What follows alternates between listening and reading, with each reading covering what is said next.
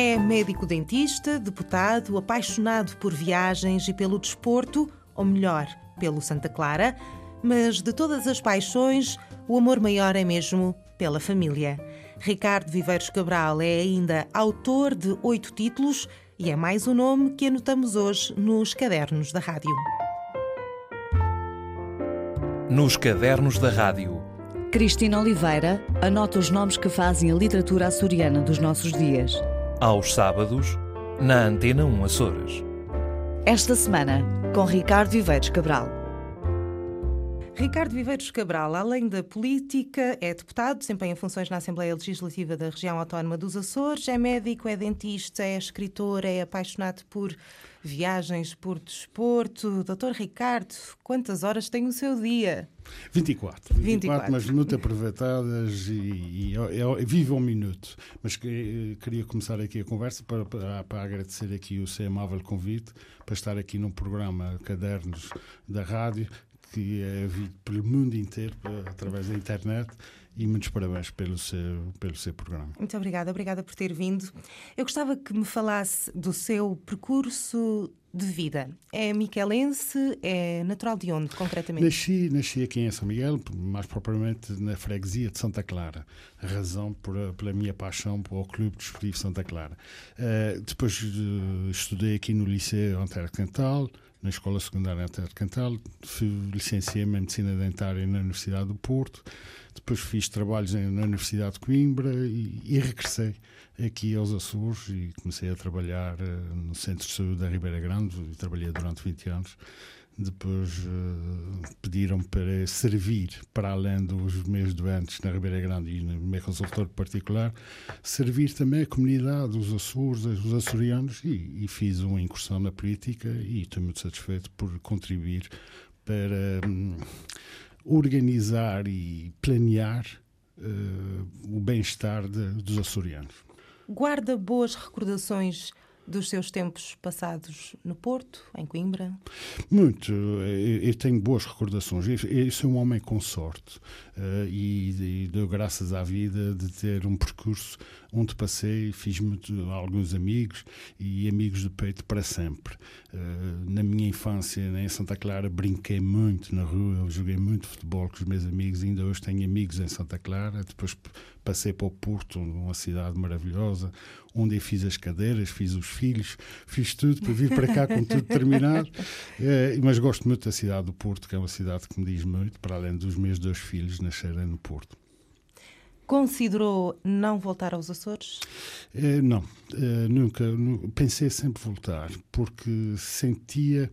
Minha mulher também é de cá, os Açores também me deve ter facilitado, e nós fizemos uma opção a regressar à região autónoma dos Açores, porque a qualidade de vida é melhor. Uh, as possibilidades na altura do regresso de um indivíduo, duas pessoas licenciadas, era muito mais fácil, o nosso trabalho era imediato. E sim, senti sempre uma satisfação de voltar para servir as pessoas eh, que gosto e da minha região. Enquanto esteve no Porto, envolvia-se em, em, muitas atividades ou a sua vida académica como estudante não lhe deixava tempo livre para além dos estudos? Não, eu, sempre tive, tive cuidado em, gerir bem o meu tempo, porque 24 horas num dia dá para fazer muita coisa. Claro que faltavam muitas vezes eh, horas para fazer uma data de coisas que gostava, mas tinha sempre o tempo muito preenchido, o estudo era muito intenso, mas joguei muito futebol, acabava na cervejaria, eh, aqui nos Açores. Que é outro tipo de desporto, não é? Exatamente. Uh, tive a oportunidade oportunidade de, de conversar muito com, amigos de todo o país e alguns estrangeiros, abri-me horizontes eh, a chegada ao Porto, porque nós, na, naquela altura, nos anos 80, no princípio dos anos 80, eh, os Açores eram muito fechadinhos e tínhamos alguma dificuldade, não tínhamos internet, a televisão era um canal só,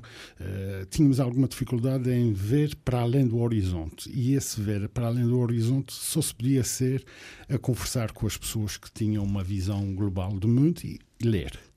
E aí refugiava-me na leitura, para além do, da leitura de estudo, mas leitura Felizmente tinha livros lá em casa e meu pai muitas vezes punha-me livros na cabeceira para eu ler. Uns eram às vezes uma grande chumbada, mas, mas como eram poucos, tinha que os ler de princípio ao fim. Uh, e, e, aí a leitura dá-nos uma dimensão uh, para além do horizonte. Quando fui para o Porto, o horizonte alargou-se. Tive o contacto com muitos colegas de todo o país e vou-lhe contar aqui uma curiosidade e fazia coleção de jornais uh, de todo o país. E então pedi aos meus colegas para trazerem jornais do, do, do, das suas regiões. E lia os jornais. Lia os jornais dele. E volta e meia, quando chegava à faculdade, falava em, em uma, uma data de atividades uh, que ia acontecer em sítios muito longe e muito recônditos.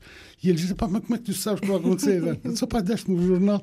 E então eu, eu, abria. E, tinha, e realmente os jornais locais eh, trazem muitas vezes textos muito bons de pessoas de, que não são muito conhecidas. Deduzo que continua a ser um leitor assíduo. Sim, jornais, livros. E, leio, leio tudo o que me aparece, mas leio. E agora leio. online também, com certeza. Também, claro, claro. É, com uma facilidade enorme. Nós conseguimos uh, obter textos, uh, tanto científicos como, como de, de lazer, uh, de pessoas de muito longe que nós não podíamos ter, para além de as minhas visitas às bibliotecas, desde pequeno, até da biblioteca da Gulbenkian, que fazia aqueles trajetos, e ia lá todos os meses trocar uns livros para, para, para ter possibilidade de ler na, durante aquele mês. Mas a leitura realmente faz parte da minha vida. Tem um estilo preferido de leitura? Não, prefiro eh, diversificar. Uh, claro que há atores uh, magníficos. Tem alguns de eleição? Sim, vou dizer muito recente. Aqueles clássicos que, que todos, que todos uh, sabemos, mas há, há escritores recentes muito bons. O Carlos Luís Zafón, por exemplo, um espanhol, da Sombra do Vento, foi um dos livros que li há, há 11 anos, muito bom, e outros. Uh, eu julgo que nós temos que diversificar. Antigamente eu lia até ao fim os livros. Agora, uh, confesso, leio 50 páginas, 100 páginas. Se gostar, chega ao fim. Se não gostar, tchau. Põe de lado. Porque, senão, porque o dia só tem 24 exatamente, horas. Exatamente, exatamente. E tenho uma facilidade, porque também a minha mulher lê muito e seleciona meus livros. Por isso fico, ah, sou privilegiado. sou privilegiado. Vamos então falar de, de, desporto. É incontornável quando falamos consigo falar de desporto, precisamente pela paixão que tem pelo Santa Clara, mas antes disso. Hum, podemos falar também do seu envolvimento com a natação, com o basquete, por exemplo. Já praticou outras atividades desportivas para além do futebol? Eu, eu, quando estava aqui no liceu, praticava muito desporto, mas o a sério foi sempre o futebol. o futebol. Os outros foi sempre uh, para experimentar para ver se gostava mais de futebol e não, e não encontrei. e fui jogador de Santa Clara desde miúdo, nos Júniors, ainda fiz um ano nos Séniors e depois fui estudar. Mas a minha paixão do Santa Clara vem do meu berço, de nascimento. E o meu, é de família? Também é de família. O meu avô paterno, Serafim de Viveres, era um homem dos primeiros dirigentes do clube. Claro que fui para o futebol aos 3, 4 anos de idade. Se calhar andava já de fraldas vermelhas e brancas. E depois eu percebi o trajeto e ia à terceira ver os jogos da Taça dos Campeões Açorianos com o meu avô no, no navio de Ponta Delgada. Nós entrávamos à meia-noite, chegávamos às 8 da manhã, todos enjoados, mas chegávamos lá. É, mas claro que tenho uma paixão muito grande pelo clube.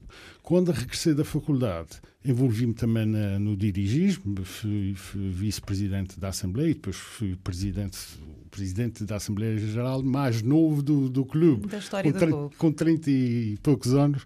Era, como tenho uma robustez física forte, havia colegas meus ao lado que eram também, faziam parte da direção, todos julgavam que era mais velho, mas não, era o mais novo. Houve uma reunião que alguém me perguntou a idade e quando disse eles não acreditaram. Mas eh, a minha envolvência depois no, no dirigismo, no, na, na, época do Santa Clara, na primeira divisão, e, e, tenho uma ligação muito forte, gosto muito do clube, não dispenso ir ao, aos domingos ver o jogo, para a minha vida para ir ver o jogo de Santa Clara. Muitas vezes saio muito alegre, muitas vezes saio aborrecido, mas eh, a paixão está no sangue. E continua no sangue, os seus filhos, uh, têm um filho, têm uma filha, são adeptos do futebol? Não, curiosamente, os meus filhos foram sócios de Santa Clara logo quando nasceram. então, estou convencido que eles levaram uma overdose enorme de futebol. E, e então, e o meu filho, se me perguntarem qual, qual, é a sua equipa, eles dizem que são Santa Clara, se estou ao lado, não é? Mas o meu filho, não, enverdou para a música, para, para, para, para, os computadores e fez a sua opção e eu deixei, deixei não, não, quis, não quis impingir a minha paixão, que, que considero que se calhar é demais, mas, mas o meu filho, vou-lhe contar uma história. O final do campeonato da Europa em Lisboa, ele estava lá a estudar e o final foi Portugal-Grécia. Lisboa parou.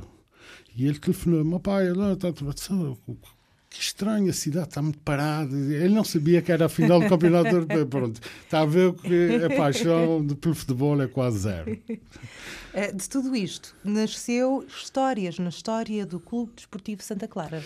Sim, e quando cheguei cá, depois da faculdade, envolvi-me em projetos ali no clube e fundei o Centro de Documentação do clube, uma biblioteca desportiva onde se emprestava livros desportivos às camadas mais jovens, os treinadores levavam 10, 20, 30 livros por mês, trocava tipo Gulbenkian, mas de Santa Clara. Sim. Tinha outro projeto que era uma recolha de fotografias uh, de antigos jogadores. Muitas fotografias vieram dos Estados Unidos, Canadá, e fiz um arquivo, fiz, ainda está lá no clube. E então chegou uma altura em que tinha um espólio enorme. Fiz uma coleção de jornais de, de desporto, a primeira capa de desporto sem ser desportivo, jornais de Santa Clara, jornais desportivos de todo o mundo e jornais de todo o mundo com a primeira página de, do desporto. Essa é uma coleção que também existe. E então tive depois fotografias, sobretudo com as fotografias e com estatísticas que depois procuramos saber os, os resultados e os golos todos marcados do clube tinha um espólio enorme e, e avancei para, fazer um livro eh, de 3 mil fotografias de todas as épocas, desde 1921. Foi um livro muito interessante, muito trabalhoso, porque depois para identificar as fotografias, as pessoas, deu um trabalho enorme, foi quase seis meses, um ano. Teve de ir, depois... imagino eu, procurar pessoas com uma ligação histórica ao clube que sim, pudessem identificar. Sim, sim, sim, procurei. E há muitas eh, pessoas, uh, idosos, uh, santaclarenses, que me ajudaram ajudaram muito na identificação das pessoas e das fotografias. Foi, é um livro interessante porque tem dados estatísticos, mas, sobretudo, um, ehm, registra uh, as pessoas que trabalharam para o clube com paixão, uh, porque as novas gerações não conhecem as pessoas dos anos 60, dos anos 50, dos anos 40, muito menos dos anos 30. E, e já tinha alguma dificuldade de 20 e 30, dos anos 20 e anos 30. E então essa recolha foi importante para registar a história do clube de uma forma que achei melhor e para além da estatística que quem gosta de futebol gosta de saber se o ano antes é pior do que o ano depois e quantos gols marcaram e quais foram os jogadores, porque há muitos jogadores do Santa Clara, muitos jogadores da ilha, de, da ilha de São Miguel e até mesmo dos Açores, que jogaram dois, três anos no Santa Clara. Eu costumo dizer que quando eram muito bons, eram jogadores de Santa Clara. E aí são conhecidos porque jogaram de Santa Clara dois, três anos porque são pessoas de Val Formoso das Furnas, também lembrar de Antônio José outras pessoas de Nhão Micalense, do Marítimo eram jogadores de outras equipas mas como eram bons eram selecionados por Santa Clara. E, é, e eles atualmente, passado 10, 20, 30 anos são conhecidos como jogadores de Santa Clara não são jogadores do, das outras equipas de, de, de início de, de carreira. E, e, e registrar essas pessoas, uh, ter um documento onde se possa fazer consulta, e é muito importante as pessoas. Não imaginem, já fui aos Estados Unidos ao Canadá e já fiz uma exposição de fotografias lá. É impressionante uh, a alegria das pessoas e dos seus familiares, da segunda e da terceira geração, a verem os seus antepassados, os seus, os seus familiares retratados com, com glória, porque Santa Clara é realmente uma equipa de primeira. Das 30 equipas do país, Santa Clara está lá dentro, está nesse grupo. O Santa Clara é uma equipa muito importante para os Açores, mas para o país. E quando se chega ao estrangeiro, à América, ao Canadá, que tive a oportunidade de fazer muitas viagens no âmbito de Santa Clara, é impressionante a, a, a alegria e a satisfação das pessoas em relação ao, ao clube e à sua terra. O Santa Clara acaba por ser também mais do que um clube de futebol, é também um, um elo Completamente. Entre, entre, os Açores e as comunidades. Completamente. O Santa Clara é, um, é uma, equipa, uma equipa símbolo dos Açores. Eu, eu, eu sinto uma, uma, honra por ser o meu clube, mas também uh, registro a importância dele. Lembro-me que ia muitas vezes com frequência ao, ao, estrangeiro, mas ao continente português. E ia para aqueles uh, conselhos e vilas e cidades mais afastadas dos centros, do interior, e quando dizia que era de Santa Clara, toda a gente conhecia. Toda a gente conhecia o Santa Clara, conhecia os jogadores, conhecia os treinadores que passaram por aqui. Tem uma importância enorme. E as pessoas, infelizmente, alguns mais distraídos, não, não percebem a importância do, do, do, clube. Há sempre rivalidades. O Santa Clara, como teve essa projeção, outras equipas de São Miguel ficaram para trás e os Açores ficaram para trás, porque a projeção de Santa Clara foi, foi grande. E, e, essa rivalidade, muitas vezes, uh, os Santa Clarenses confrontam-se com, com, com, silêncios, com travamentos uh, de vária ordem para, para, para, evitar essa progressão grande que o Santa Clara teve. Mas agora o Santa Clara é um, um clube de grande importância para os Açores, porque é uma forma de divulgar a região todos os dias nos jornais, todos os dias nas rádios, na televisão. É, é uma forma de um, projetar uh, uh, a nossa região de variedíssimas formas. E nós temos que aproveitar isso. Para além disso, um fator financeiro, porque a vinda de pessoas a acompanhar as outras equipas, eu já cheguei a, a ver aviões da Madeira virem cá ver os Jogos de Santa Clara, pessoas do Benfica, pessoas do, do Castelo Branco, de Leixões, de Matosinhos, Vou estar todas as vezes, agora menos, menos gente vem, mas espero que para o ano venha mais gente, com as facilidades de, de transporte. Eh, esta entrada de pessoas eh, na região é muito importante e é o nosso objetivo. E o Santa Clara é um veículo para trazer pessoas e dar dimensão à nossa economia, nos táxis, nos restaurantes, no, nos bolos leves, em, tu, em, tu, em, tu, em todos os aspectos. E essa importância, e nós temos que aproveitar agora. O Santa Clara tem que ser bem gerido, tem que ter algum equilíbrio, porque, e, e, sobretudo, também uh, tem que ganhar uh, desportivamente, porque se não ganha, a chama perde-se. Doutor Ricardo Viveiros Cabral, estamos aqui a falar de viagens, mas faz muitas viagens uh, para além do Santa Clara. Já visitou quantos países? 38, 39. 38 ou 39, vezes. qualquer eu, coisa desse género. Eu, eu, tinha, eu tinha por hábito, eu viajava sempre com os meus filhos, desde pequenos, eles tinham dois, três anos, comecei a viajar. A primeira viagem foi pelos Açores todos, pelas Ilhas todas, para conhecermos as ilhas, mas tenho a paixão por viagens porque é o tal horizonte que está longe e que gosto de me aproximar. Uh, só que uh, as viagens para mim é uma satisfação. Os meus amigos perguntaram-me outro dia se eu queria comprar uma casa de férias e disse: Não, não, eu já tenho uma casa de férias. E eles perguntaram-me qual é a casa de férias que tu tens. Pá, é a agência de viagens ali perto da minha casa. é, é, a minha casa de férias, porque sinto também necessidade, isso é muito curioso. Uh, e sinto necessidade de estar perto de culturas diferentes, de gastronomia diferente, de formas de estar diferentes e depois chega à conclusão de que as pessoas comportam-se quase igual. Tanto na China, já visitei a China, já, já, já, visitei a Arménia, já visitei o Brasil, já visitei os Estados Unidos e países assim mais diferentes. Mas uh, a, a, língua é diferente, a forma de estar às vezes é diferente, os trajes são diferentes, uh, a gastronomia é diferente, mas o comportamento das pessoas é parecido. É Mas quando igual. fala do comportamento, que tipo de comportamento? De o estar, o rir, de... o rir, o falar, o, o, o, o movimentar-se, eh, o sorriso. O sorriso é universal. Quem, quem sorri, sorri de, de, qualquer maneira no mundo inteiro. E isso para mim é uma satisfação enorme. Claro que há diferenças e que nós gostamos de assinalar, até de provar na gastronomia. Às vezes umas coisas muito boas, outras Às vezes. vezes mas como éramos quatro, era a minha mulher e os meus filhos, pedíamos sempre coisas diferentes, porque se alguém levasse uma chumbada, tínhamos, tínhamos a reserva do próximo, do, do, do, do lado. Mas foram, fiz viagens. Ultimamente tenho viajado menos, porque também estou menos disponível. E também tenho os meus filhos. O meu filho está nos Estados Unidos a, a acabar o doutoramento e agora também desloco-me para ver a minha neta, os meus filhos. Minha filha está em Lisboa, mas gosto muito de fazer a minha viagem porque sinto necessidade também.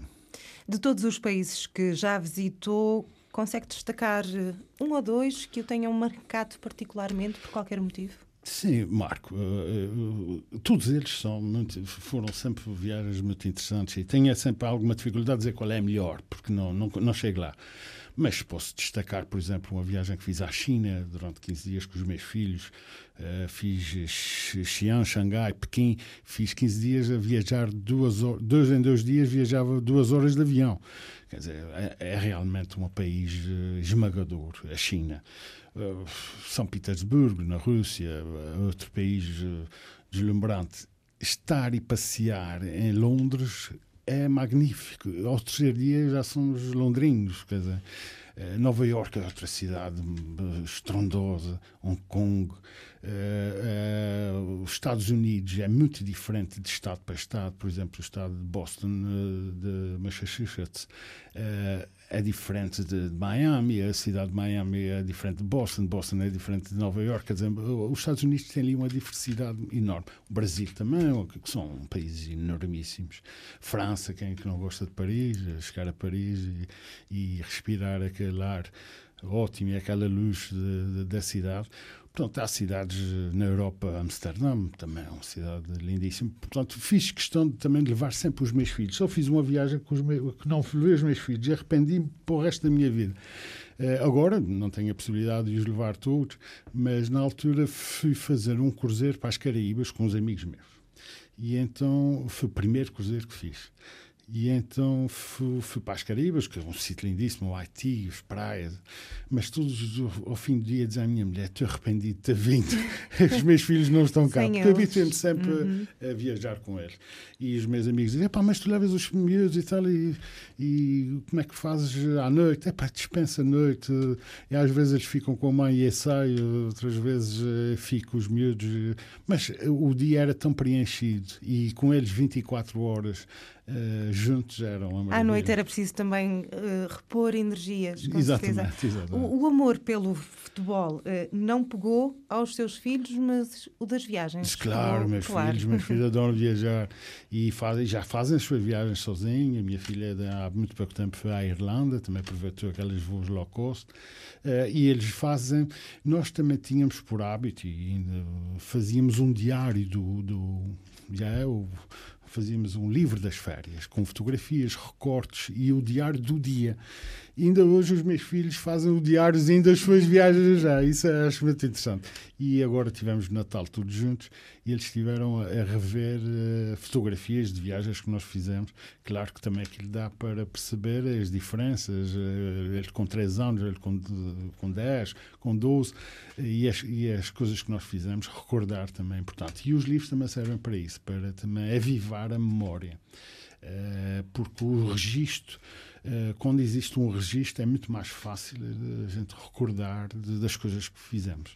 Porque há coisas que não estão registadas, hum, por exemplo, nessas viagens, e que fecho os olhos e tenho alguma dificuldade em. Agora, vendo as fotografias, eu recordo, retorno tudo o que fiz e até às vezes o que senti. E tudo isto dos livros e da família acabou por se ligar num dos seus livros que teve ilustrações feitas pela sua filha. Sim, minha filha é licenciada em, em, pintura nas Belas Artes, na, escola, na Faculdade de Belas Artes de Lisboa, e então chegou a hora deles também colaborarem com o pai. E então fez o livro e fiz-lhe um desafio. Cada Servir, texto... seres, ideias e criações. Certo. Uh, fiz os textos, já tinha os textos, fiz o desafio à minha filha fazer uma ilustração para cada texto. E é um livro de poesia? São amostras poéticas. Amostras poéticas, não conhecia essa expressão. São amostras poéticas, é muito difícil dizer que aquilo é poesia. Eh, para mim, sobretudo. Mas e há um tenho fio muita... condutor. Sim, sim, sim. Temático. Sim, sim. E uh, de, de, acontecimentos de vida. E os livros, para mim, serviram para comunicar numa primeira fase com as pessoas que mais gosto, que mais tenho consideração, eh, para os meus amigos, para a minha família, e depois, quando a gente publica, é para, para os nossos leitores e para as pessoas que apanham o livro na mão. É? Eh, deixamos de ter eh, debaixo do, no, ao colo o livro. Eh, mas foi uma necessidade que tive de comunicar. Mas explico qual foi o primeiro passo. porque o primeiro passo é, é sempre muito difícil, sobretudo para quem escreve e quem tem ainda os livros dentro das gavetas. E percebo perfeitamente que é muito difícil passar aqui para fora, passar, publicar o livro. Mas quem me deu um empurrão, precisamos às vezes de empurrões na vida, e um empurrão uh, foi o Sr. Mané Ferreira, comendador Mané Ferreira, que era, fazia favor de ser meu amigo, e era um ilustre açoriano com um homem das letras, de jornais, eh, de escritos magníficos, e era um sábio. E passava, às vezes, horas de manhã a falar com ele na sua casa. E uma vez tive o atrevimento de lhe mostrar umas coisas. E ele disse: Oh, Ricardo, tens de publicar isso.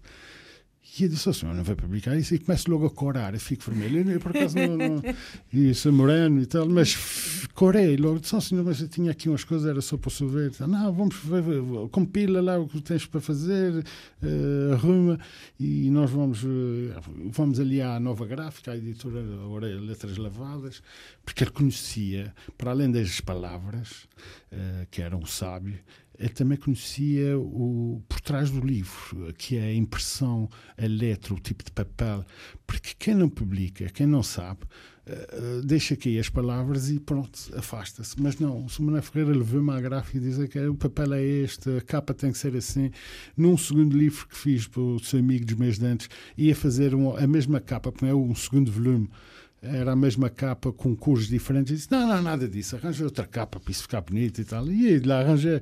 Portanto, tive a sorte de encontrar na minha vida o comandador Manuel Ferreira, que, por quem tenho muita estima, que é um escritor, este sim, este é um escritor a sério uh, dos Açores e que fez, fez textos enormes. E o Barco e o Sonho, que toda a gente conhece, uh, ele era um homem das letras e era um homem de palavras e de palavra.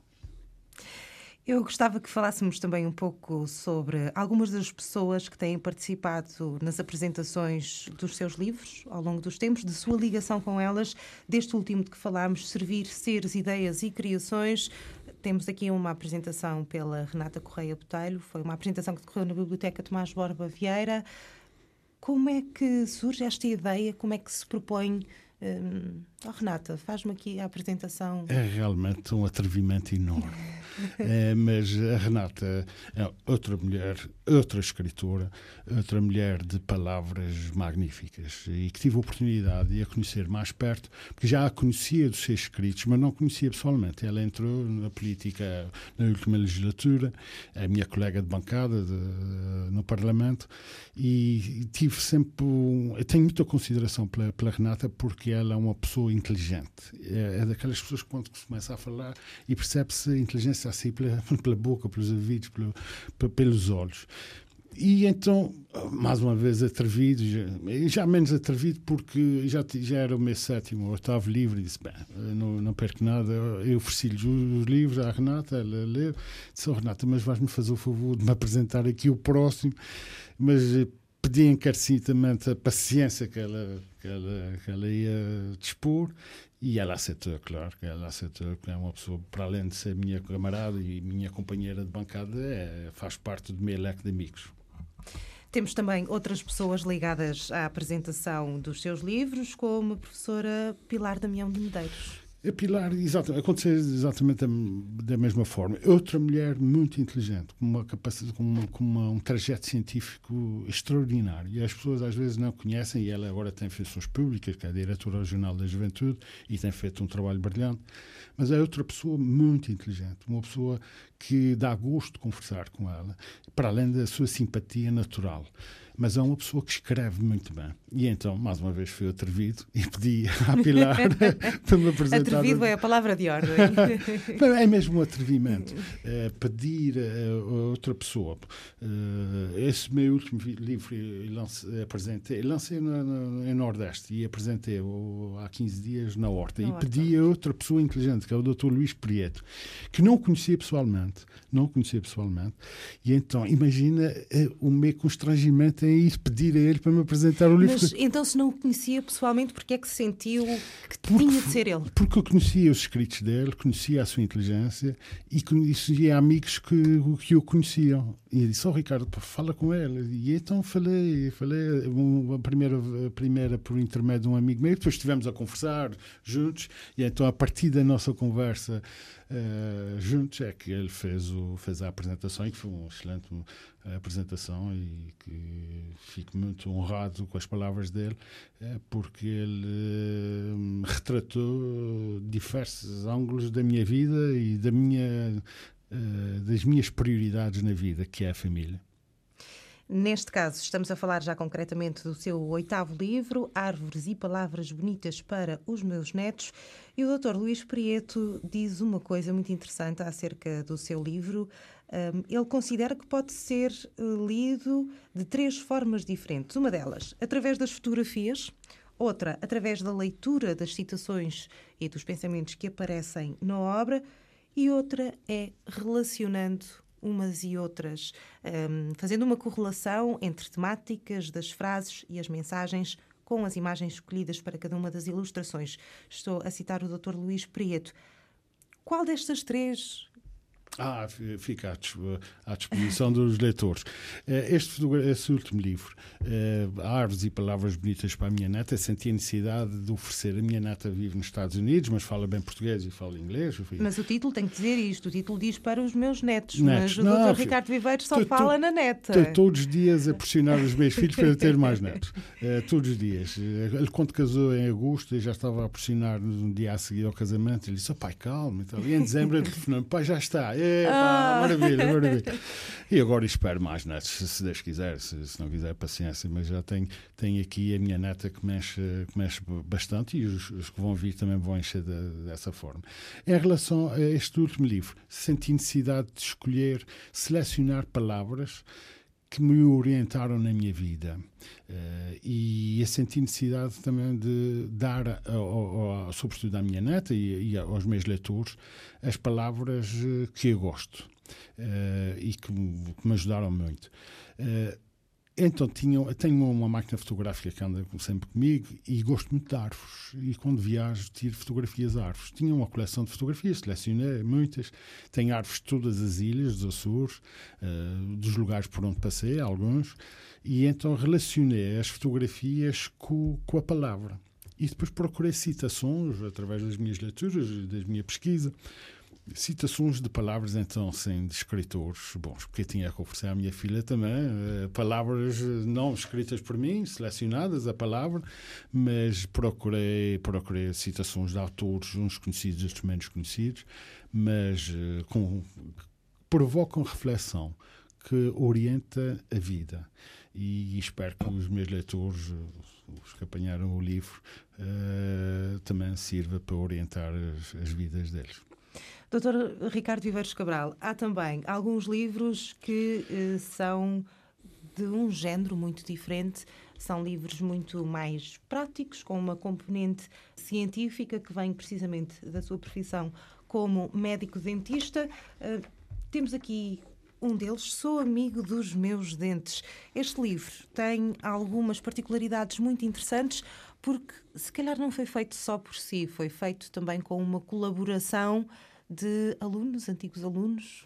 Certo, este projeto, Amigos Meus Dentes, eu cheguei cá depois da faculdade, fui trabalhar para o Centro Saúde, para o setor público da medicina dentária, que é a única região do país onde existe medicina dentária pública, é nos Açores, e começou nessa altura. E ainda hoje não há medicina dentária pública Uh, nos centros de saúde no continente. Existe aqui nos Açores e isso é uma mais-valia grande da região. E então fui trabalhar para o centro de saúde e comecei a, a receber uh, crianças da idade dos meus filhos. Não era qual era o dente que ia tratar, era, eh, era o, qual era o dente que estava bom para a gente aguentar e tratar, porque havia muita cárie na altura. Uh, a prevalência era estrondosa e estávamos na cauda do país em relação à prevalência da cárie, havia muita, muita doença.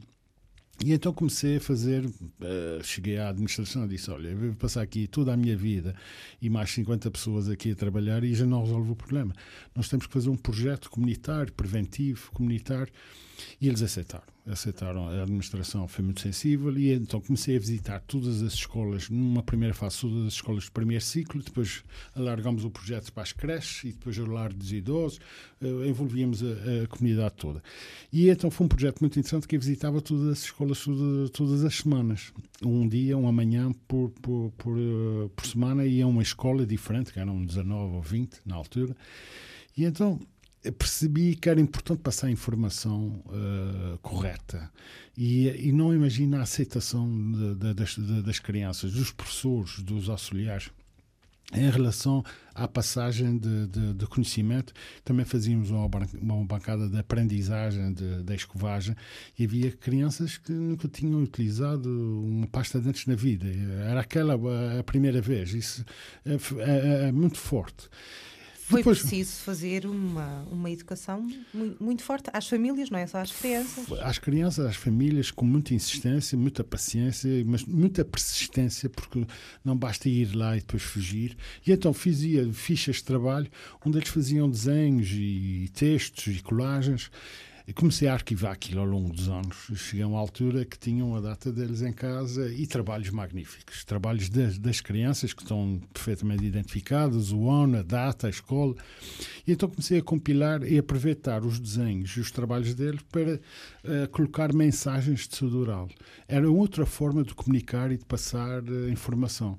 E esta, e esta conjunção de, de, de, das frases fortes e, e, e dos desenhos. Frases como eu namoro com os meus dentes. Eu namoro com os meus dentes. Eu gosto de falar com os meus dentes. Exatamente. e, e, e, essa frase tem muita força, eu namoro com os dentes, porque não imagina as pessoas que não, namorar com os dentes eh, sujos é uma grande chatice. E tem pessoas que levam os seus namorados, as suas namoradas aos consultores porque tinham alguma dificuldade em dar um beijo na boca de um namorado que não lavava os dentes. E quando falamos isso num, numa população-alvo de adolescentes, isso tem muita força.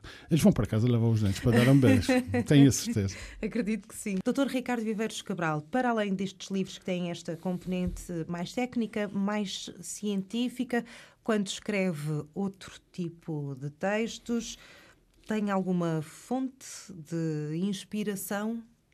E tenho muita dificuldade em responder a essa pergunta, porque a inspiração, e já vi muitos escritores a dizerem que só fazem aquilo que contém inspiração. Eh, e quem escreve, eh, claro que nós temos que ter um right isso é isso que se chama inspiração. A gente escreve nos papéis, mas depois está escrito. Eh, não, não fica daquela forma. Nós temos que refletir sobre aquelas palavras, temos que colocar as vírgulas, temos que uh, colocar com ritmo. E acho que a escrita não passa só por uh, encontrar na nossa, na nossa mente palavras bonitas e aproximar palavras e fazer frases boas, bonitas, fortes. Para, para além disto, também tem o pós-escrever, pós-registrar uh, num papel, existe também um trabalho a seguir, que é ler o que se escreve e se a gente gosta, muito bem. Se a gente não gosta, foi um caixote de lixo. é, e, e, às vezes ah, estamos uh, com mais habilidade e, com mais, e sentimos, e se calhar já pus no lixo algumas coisas que outras pessoas podiam gostar, não é? Mas uh, o escritor tem esse privilégio, só, só, escreve e guarda aquilo que acha que deve guardar. Uh, e depois publicar já é, já é diferente. Aí já tem que ter um cuidado grande, porque uma falta de uma vírgula, uma palavra errada é uma noda na gravata. Não é?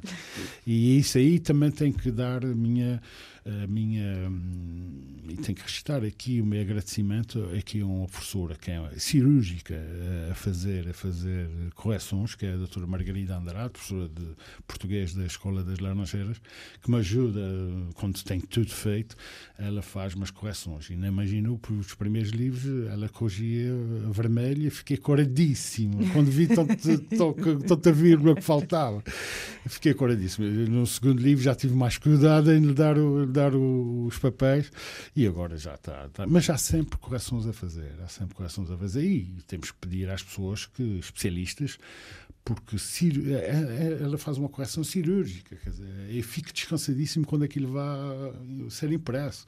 Mas antes dessa fase, dá os seus textos a ler a alguém, à sua mulher, aos seus filhos, por exemplo? Sim, aos meus filhos, à minha mulher, eh, aos meus amigos, ofereço aos meus amigos alguns textos eh, que estão relacionados com ele e com eles, mas sobretudo aos meus familiares, às pessoas que, que estão mais próximo de mim. Já perto do final da nossa conversa, há uma pergunta que, depois de conversar consigo e tendo em conta o que li sobre si, pergunta que se resume numa palavra que é herança. Tem uma ideia fixa da herança que quer deixar aos seus filhos do amor, da natureza de, das viagens, dos horizontes abertos. Sim, eu, eu julgo que a palavra é bonita, é herança. É, nós uh, recebemos dos nossos pais, dos nossos familiares, sobretudo dos nossos pais, uma herança uh, forte. E todos nós temos uma herança que é-nos dada pelos nossos antepassados. eu próprio também quero deixar aos meus filhos aos, aos meus netos uh, valores, uh, palavras. E resumi nesse último livro, palavras bonitas para os meus netos. Quero passar para eles a solidariedade, a liberdade, a democracia, a esperança, eh, o otimismo, a alegria, a paz, a saúde, a felicidade, a inteligência. Isso são uma data de palavras e de conceitos e de valores que nós temos a obrigação de deixar para os outros, não só para os nossos filhos, não para os nossos netos. E quando nós temos cargos públicos, temos que deixar para todos. Temos que servir todos, deixar o mundo melhor para os que vão, vão, vão chegar. Uh, e essa é a nossa obrigação e a obrigação de toda a gente. Se toda a gente pensar que deve deixar o mundo melhor para os outros, é um bom princípio para viver bem. Doutor Ricardo Viveiros Cabral, muito obrigada por ter vindo aos é, Cadernos da Rádio. É que agradeço bastante aqui o convite e bom, quero citar e, para além disso, desejar a todos os seus ouvintes e a si própria um feliz 2015 com muita esperança e com muitos bons projetos. Muito obrigada. Nos Cadernos da Rádio. Cristina Oliveira anota os nomes que fazem a literatura açoriana dos nossos dias. Aos sábados na Antena 1 Açores. Esta semana, com Ricardo Viveiros Cabral.